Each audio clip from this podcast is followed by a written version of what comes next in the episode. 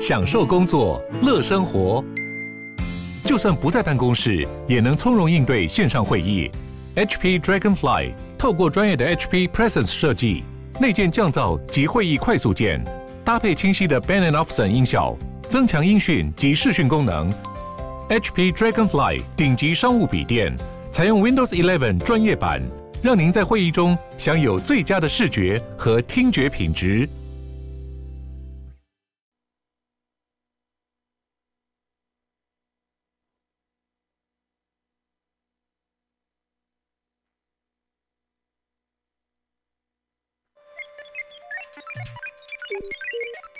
在哪里？你在世界的哪里？台湾又在世界的哪里？男生看世界，带你掌握脉动，看清局势，找到相对位置，定位自己的坐标。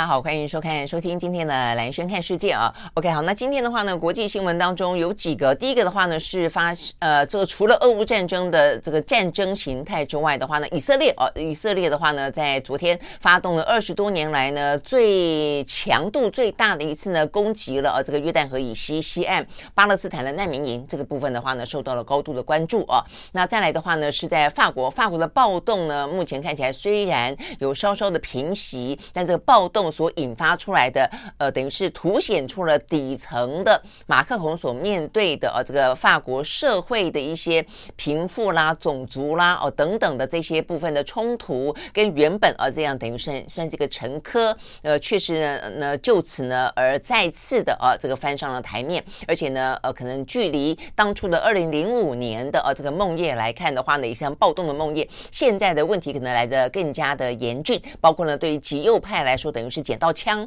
哦，所以呢，这样的一个暴动本身的话呢，在法国呃有一些政治啊、这个政治效应的延续。那另外的话呢，美国呢在昨天。国庆日啊，这个七月四号国庆日，他们的话呢也发生了非常多起的呢，也就是呢呃这个枪击事件啊，所以这几个呢都比较是属于呢呃暴力的冲突的啊这个相关的新闻。那再来一个的话呢，就是一样的啊，这个在美中之间呃不管在经济的场域当中、外交的场域当中，彼此之间的这些合纵连横跟战略对峙啊，目前看起来的话呢，依旧是呃算是呃剑拔弩张啊，而且呢在。相对的高峰点上啊，所以呢，在前一天，我们讲到中国大陆呢宣布啊，这个等于是有点像反制啊，他宣布了他们的一些半导体的关键材料，包括载啦、呃镓啦、铬呃鍺啦，可能禁止出口。结果呢，今天最新消息啊，美国方面的话呢，现在就有传出一点点这个讯息跟风声了哦。那昨天似乎呢，这个消息又再一次的被端上台面，就是美国呢要进一步的再扩大呢对于中国的一些呢 AI 相关的禁令。包括的是一些云端啊这方面的一些服务啊，我想这些部分的话都是哦围绕在今天国际新闻当中比较受到关注的。好，所以一开始的话，我们先来看看呢这些比较是说冲突的啦、暴动的啦这些相关的部分。不过在这个之前的话呢，我们还要讲一个哦这个今天的最新的新闻。呃，我想这是活在这一个世代当中的我们哦，这个部分就是普世的问题了，就是呢这个全球暖化的问题。在昨天的话呢，根据美国国家环境预测中心的记录啊，这个昨天。啊、等于是呃，二零二三年的七月三号啦，就他们呃国外的时间的昨天，就七月三号是全球有记录以来最热的一天。好，所以呢，这个记录的话呢，呃，就是在这个。国家环境预测中心的呃这个记录里面，在前呃之前的最高峰是在二零一六年八月的时候，它平均全球是摄氏十六点九二度。那在七月三号那一天，全球的均温来到了十七点零一度。那当然这是一个平均了哦，所以你会说啊，这看起来不是很热啊哦。那因为你要知道，它平均包括一些呃比较纬度高的，甚至连这个极地的啊这个温度拿都拿来一起平均哦。所以呢，就平均来看的话呢，呃。是在上升当中的，所以我觉得这个趋势性是值得大家关注的了啊。那这个平均下来，你都当然会知道，在纬度高的哦，这个连极地哦都开始出现了相对来说呢，呃，这个最热的时候了。而且我们看到呢，这个包括像是北极，呃，在北呃南极洲，南极洲的话呢，有个阿根廷群岛啊，这个部分有一个叫沃尔纳德斯。呃，它的这个呃研究基地，这个基地的话呢，它已经打破了七月来的高温的均温，呃到达了呃八点七度哦，就连在南极圈都已经有八点七度了，不是零下了哦，就会知道呢呃会有多。温度有多高了，更不用说在原本的沙漠地区，在原本的接近赤道地区，比方说北非，北非呢到现在我们也不过才是七月三号、四号左右，它已经呢接近呃摄氏五十度了哦，有这么严重的高温。在中国大陆也是一样啊，这个温度超过三十五度的印度也是哦，这部分的话呢，热浪不断的袭击，所以事实上今年的暑呃暑假等于是盛暑上还没到，在台湾也是啊。台湾这几天也不都是呢，这个动辄哦三十四、三十五、三十七度哦，这个台北市的高温。好，所以你会知道哦，这个热浪的袭击、极端的气候、全球的暖化哦，对于这个。世代的我们来说的话呢，这个警钟啊不断的敲，而且声音越敲越响。我想这个部分在今天而是还蛮值得注意的。好，那除了这个之外的话呢，就是呃这个呃很多呃问题在我们以前都已经够棘手了，但是国跟国之间啊这个相关的一些呢纠纷啦啊，用武力的方式来进行相互的攻击呢，却还是不断。好，所以呢，在昨天哦出现了以色列哦跟这个呃。这个攻击呃巴勒斯坦的难民营啊，等于是在过去的这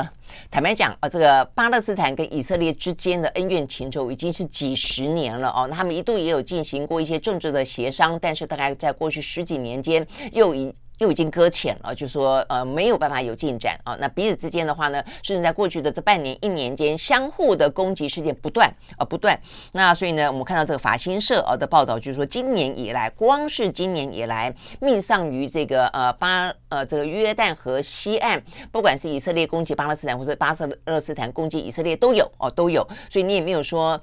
哪一边比较少哦？所以呢，哪一边纯粹的无辜似乎也没有哦。但是呢，这个问题确实是非常非常的纠葛的啦哦。那在这个呃约旦河西岸，巴勒斯坦人啊、呃，这个呃被攻击死亡的是一百八十七人，以色列的话呢是二十五人、哦。所以呢，就人数来看的话呢，巴勒斯坦人确实呢呃这个遭到呃这个。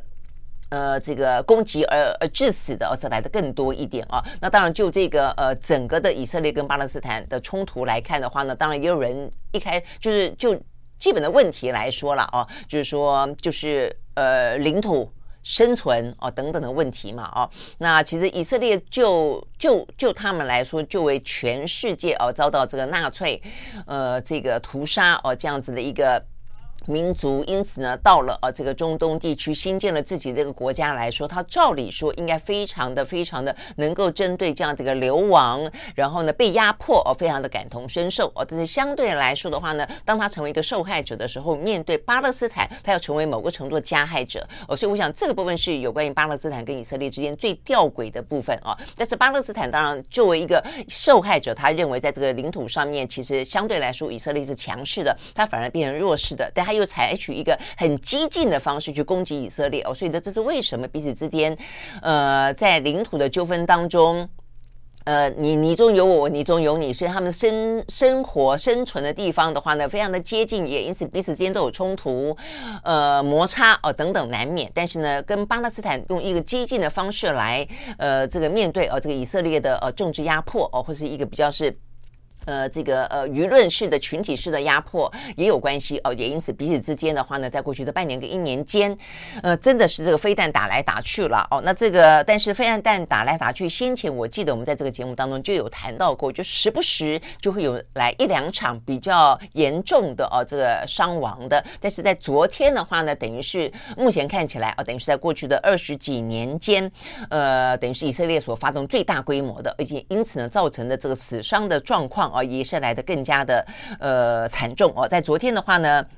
他们攻击了一个难民营哦，所以目前已知的已经造成了至少十个人丧生，一百二十个人受伤啊。那这个多半的话呢，都是巴勒斯坦啊这方面的人死伤啊。那你说为什么还要去攻击难民营呢？好，所以这这是一个以色列的说呃说法了哦，就他们实际上针对的是难民营里面的武装设施哦。那所以呢，呃。比较可以理解的方式就是说，这个巴勒斯坦他们其实呢也有非常激进的组织是哈马斯，那他们的话呢就等于是躲在难民营里面，以这因为难民营相对来说就是一个比较呃需要被保护的，而且的话呢一般来说的话也比较不会被，它是比较被同情的，所以当你的这个呃军事设施跟你的武武器哦、装备隐身在难民营里面的时候，其实比较不容易被发现，也或者是说呢它其实呃就是相当程度可以躲过哦。呃一些呃，不管是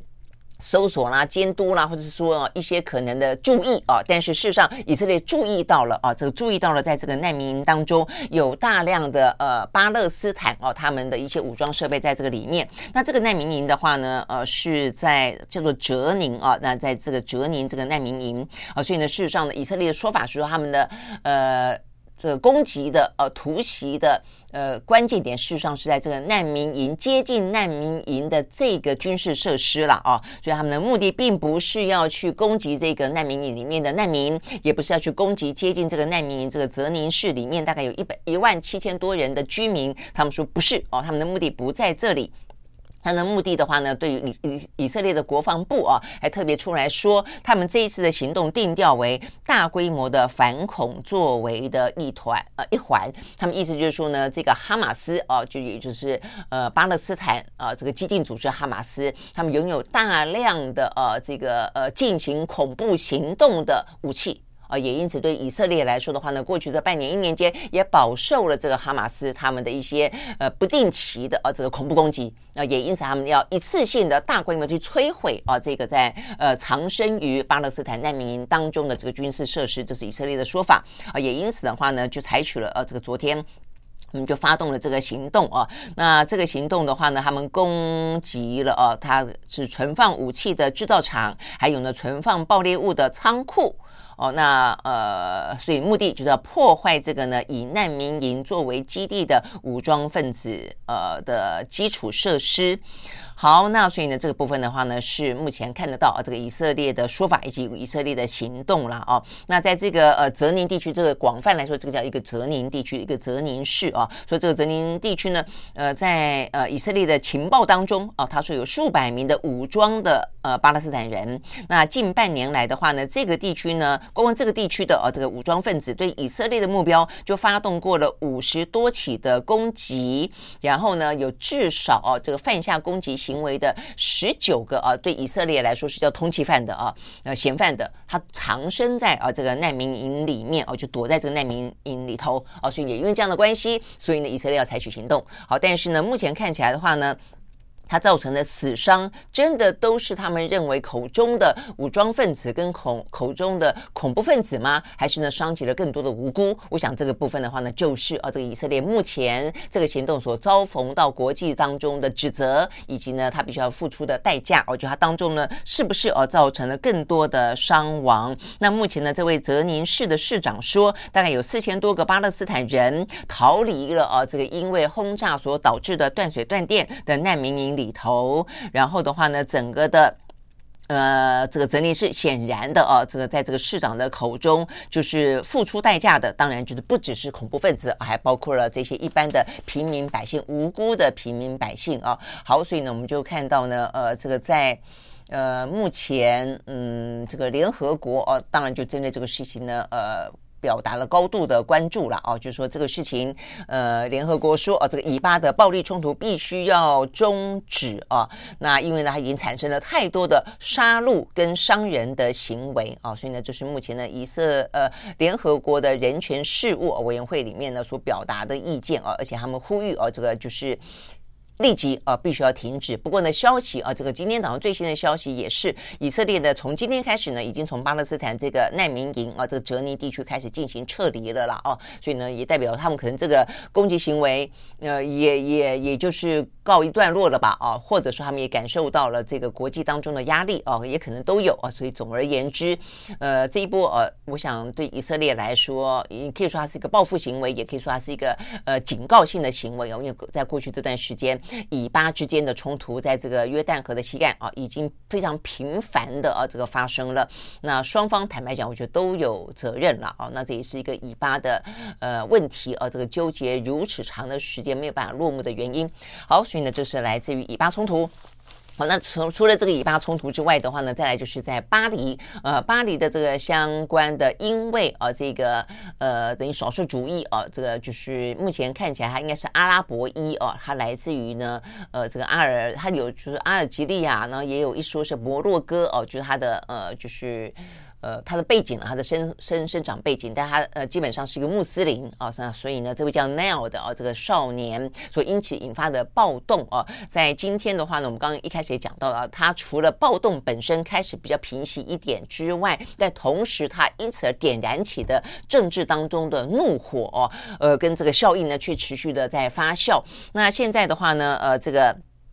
呃，这个少年奈尔哦，他的呃这个丧礼哦也进行过了，然后呢，整个暴动就可以之所以呃相可以相对的来说平息一点点，跟他的祖母哦这个出来表达谈话哦，不希望看到呢那么多呢支持奈尔哦。的的人，因此却用这个不理性的方式哦，用暴力的方式呢，去捣毁街头、捣毁商店、捣毁哦这个呃这个汽车，攻击警察等等啊、哦。好，但是反过来说，呃，法国的极右派呢，也趁了这个机会、哦，这个最讽刺的哦，有一个行动，就他们呢在昨天看得到的是。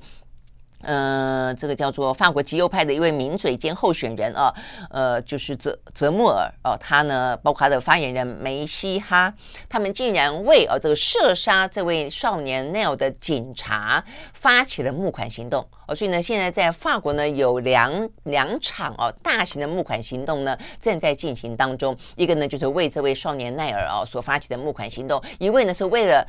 呃，这个杀害奈尔的警察啊，因为呢，他们的说法是说呢，他遭到了呃非非常多的无情的攻击。那基本上来说的话呢。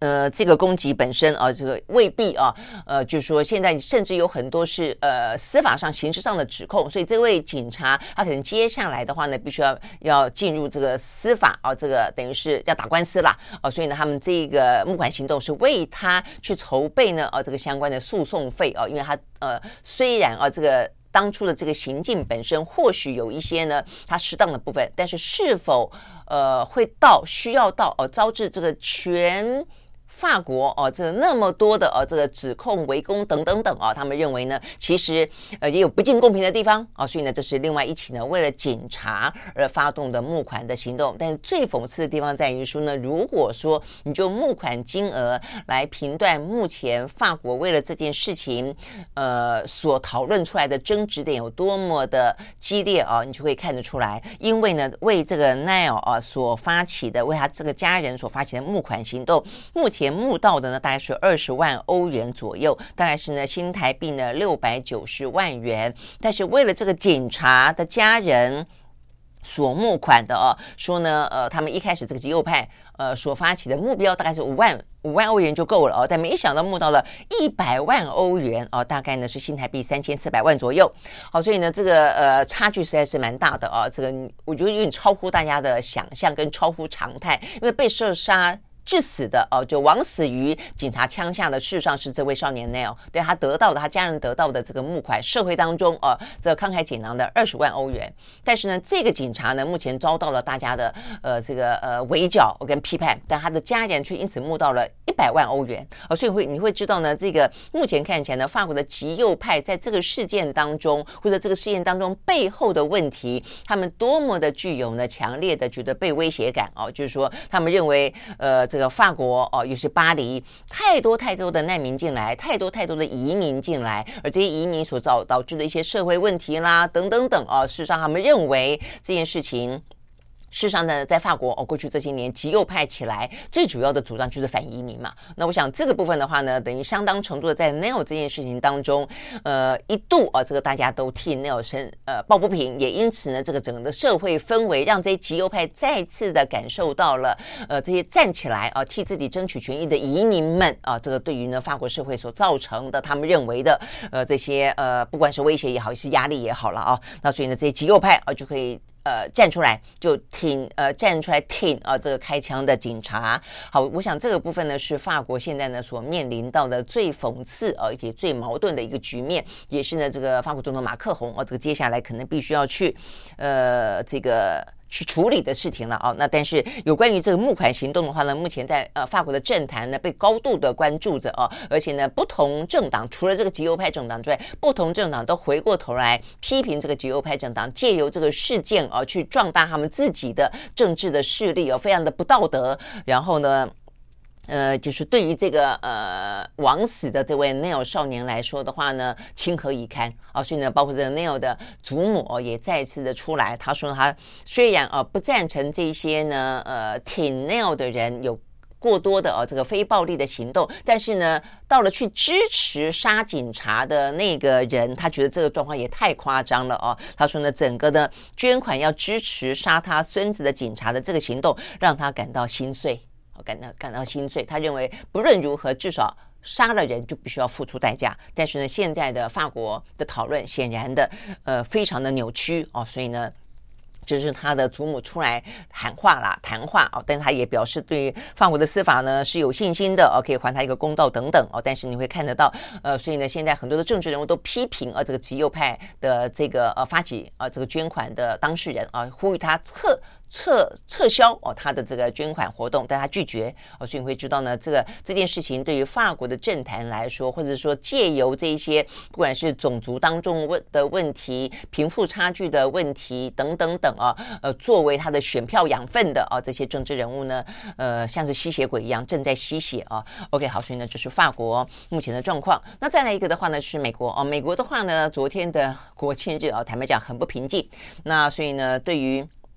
呃这个拜登来说的话呢，也是非常的呃讽刺了哦。OK，好，所以我们看到的就是呢，在这个独立。纪念日就他们国庆的当天，呃，枪声频传啊，这个费城呃爆发了枪战，造成了五个人死亡，两个人和儿童受伤。然后呢，德州的一个叫沃斯堡的地方也传出了暗夜枪响，造成了三死八伤。那另外的话呢，密西根的首府啊，这个叫做 Lansing 这个地方也造成了五个人受伤的枪击案。另外的话呢，北卡莱纳州的呃 Charlotte 啊这个地方也发生了枪击案，造成了四个人受伤。俄亥俄州哦也爆发了哦，这个凌晨的枪响也造成了四个人受伤等等。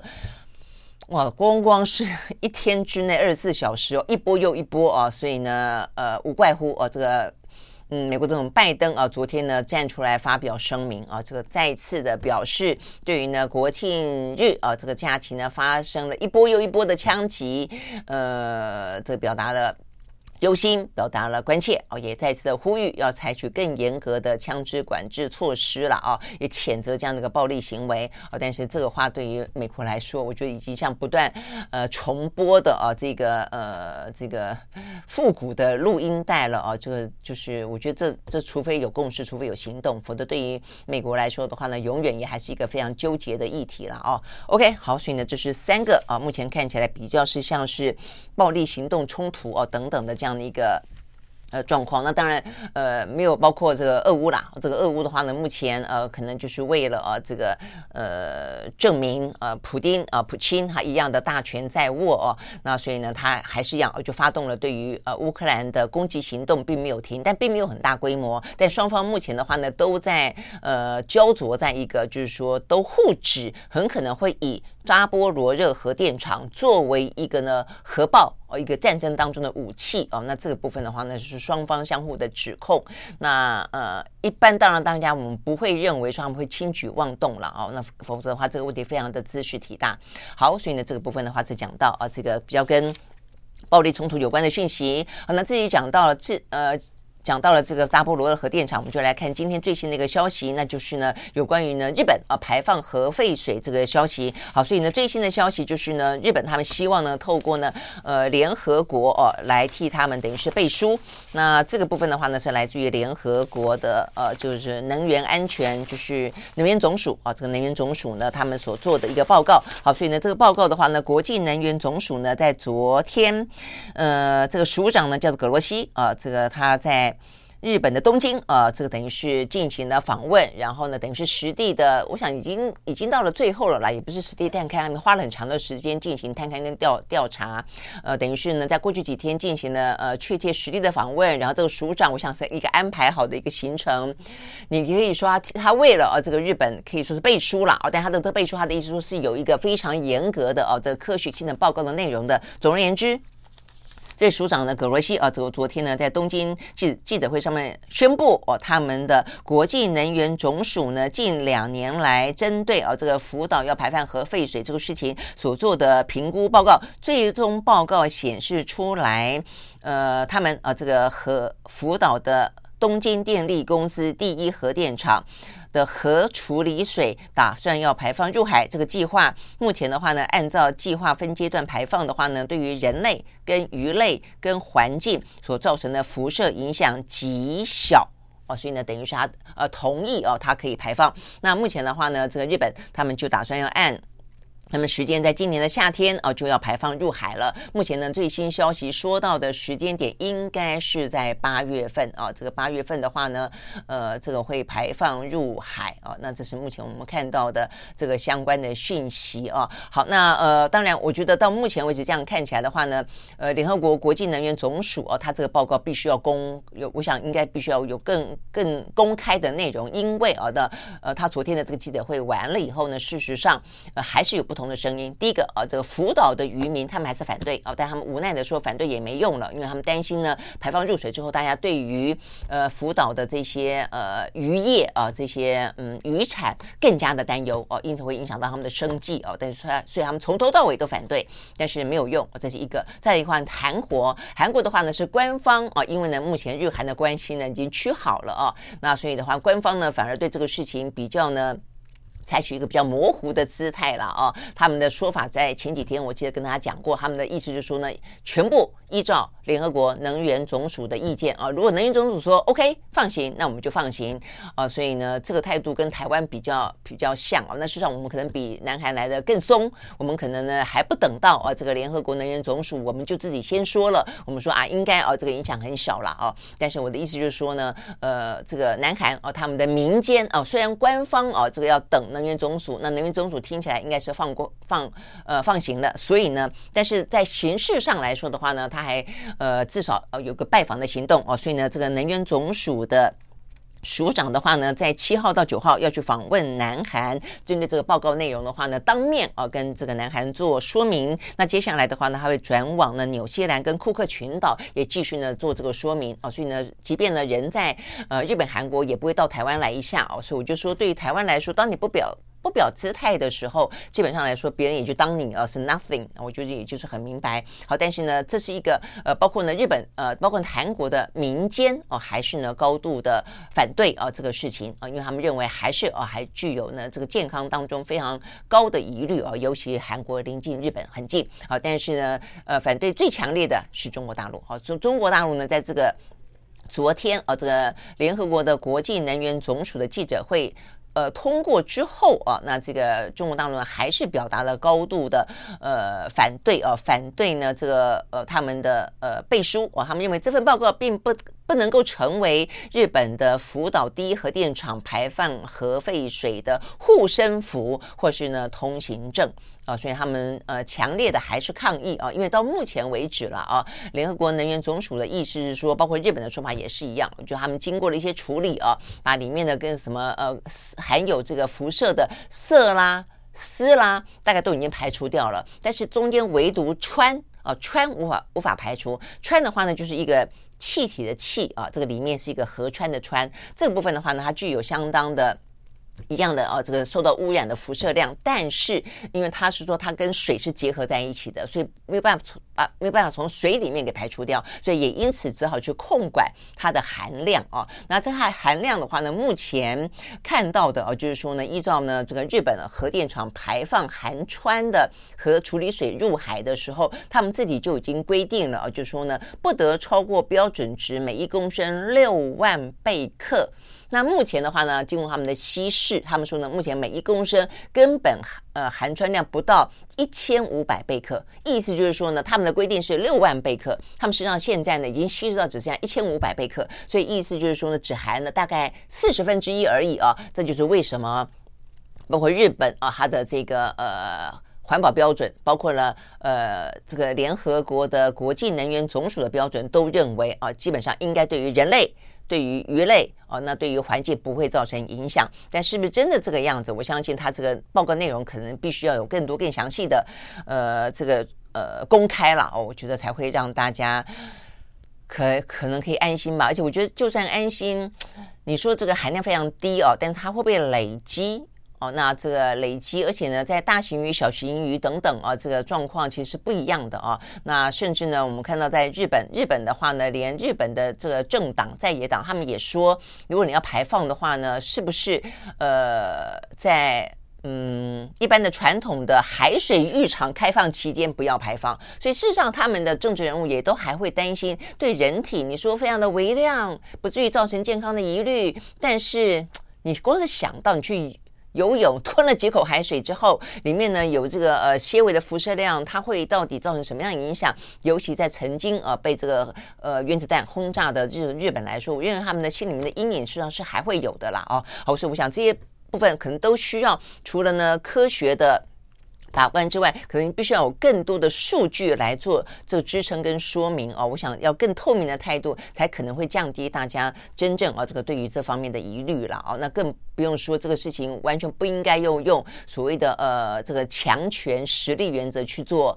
要决定，尽管啊，这个在国际之间经常都是实力原则。OK，好，所以呢，这是有关于日本啊核废水的问题。呃，目前看起来的话呢，在今年八月啊就要开始排放了啊，这是目前看起来呃国际能源总署它公布的呃这个报告啊，也因此可以说是它的背书。好，那再来一个的话呢，我们要关心的是美中之间啊，那美中之间的话呢，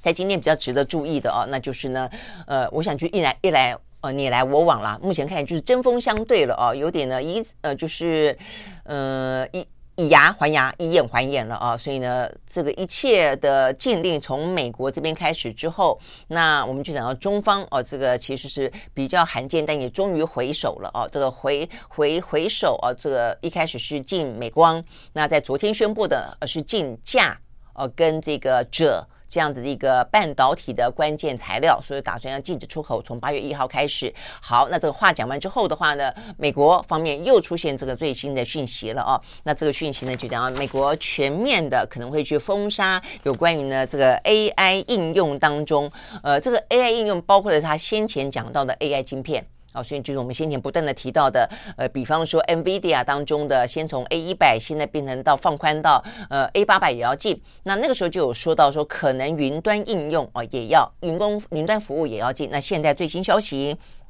外电报道说呢，美国白宫应该就是确定啊会往这个方向走了，只是不晓得什么时候宣布，而且从什么时候开始啊？那就是呢，呃，会禁止呢中国大陆的企业使用 Amazon 跟微软等等美商所提供的 AI 云端。的运算服务，那我们知道 AI 大量的数据啊，它就是为什么让整个应用可以这个突飞猛进的原因哦。但那么大量数据，当然就需要云端的储存。好，那所以呢，这个云端储存的话呢，呃，中国很多企业都是呃使用啊这个呃使用的呃 Amazon 最多哦。那这个微软还比较分散一点哦，但是呢，这些部分都会影响到呢中国 AI 啊的发展。当然，另一方面的话呢，就产业链来看的话呢，其实包括 Amazon，包括呢微软很多伺服器啊，它的一些。呃，代工事实上是台湾，呃，所以对台湾来说的话呢，会不会受到影响？我想也是这一波的呃美中啊、这个科技大战当中哦、对于台湾来说，呃，非常啊、这个需要关注的地方了哦。OK，好，所以呢这个部分的话呢，事实上呃看得出来啊、这个美中之间呢是卯起来啊、这个开始呃很激烈的你出一拳我踢一脚了哦。那这个部分的话呢。这一波会到什么程度？我觉得很很值得观察。但是呢，这一波的话呢，对于在中间的夹在美中之间呢，当然就非常伤脑筋了啊。像呃欧盟啊，这个昨天呢就看到他们呢表达了啊，这个对于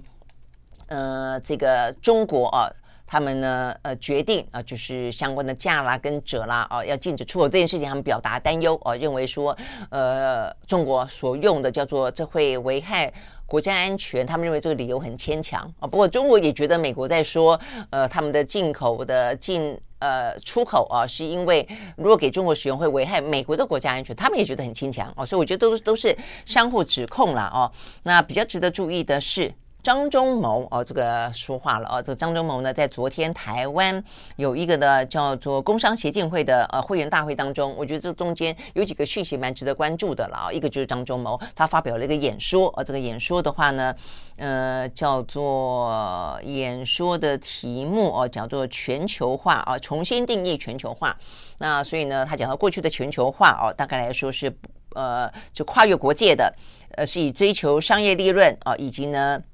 承担商业风险为主的哦，那过去呢，那么几十年间的全球化哦，这个带动的是呃，全球有几十几十亿个人脱离了贫穷，而且呢，很多国家的生活水准都大有进展啊。这个中产阶级的崛起啊，事实上是一个全球化非常清楚的一个呃现象啊，包括中国，包括印度啊。但是呢，他也说不会也有坏处。那这坏处的话呢，就是贫富差距越拉越大啊，这个的财富越来越集中。我想这也不会严。好，那所以呢，这个问题是全球化的好与坏啊，这个呃优点跟缺点，但重点在于说，现在重新定义新的全球化是太多大量的呃地缘政治的介入了啊，所以他说现在的新的定义的全球化呢，就变成叫做呢，在不伤害国家安全、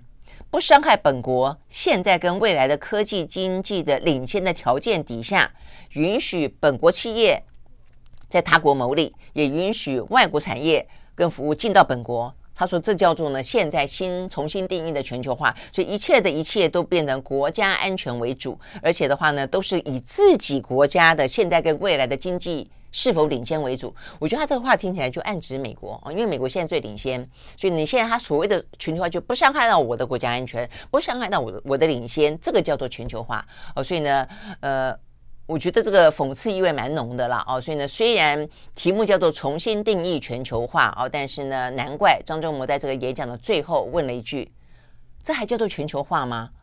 所以呢，现在的全球化的产业链已经断到我们讲到过非常多次了，长链被中链，中链被短链，但是呢，夹在中间的台湾，有些部分看起来确实是左右逢源，但更多的更多，我觉得对全球来说都是非常大的一些。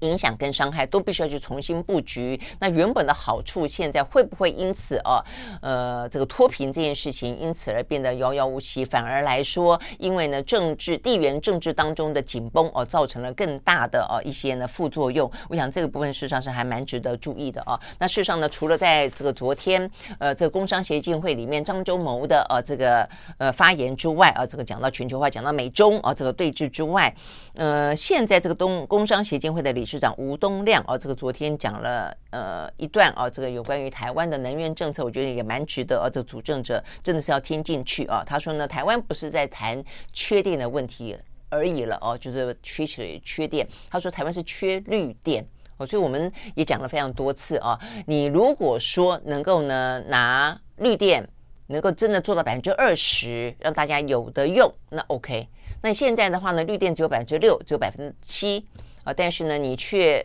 独独的只有这个选择。那但是现在全球为了我们刚刚一开始讲到的全球暖化的问题、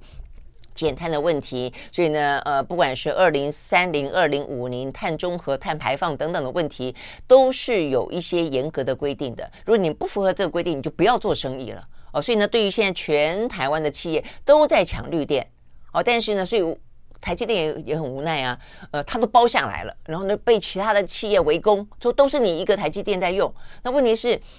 台积电觉得，那我买的还不足我的想要用量的，呃，这个。呃，就是还还差得多的哦。那呃，实际上他已经很他已经很节制了，但是他很节制的状况底下，其他的企业根本就没得用了哦。所以呢，台湾呢，当它的绿电都不够的时候，它可能不只是电力是不是缺电，会不会跳电的问题了，它甚至是在于我们走不出台湾，做不了生意的问题了。那所以呢，这个部分事实上呢。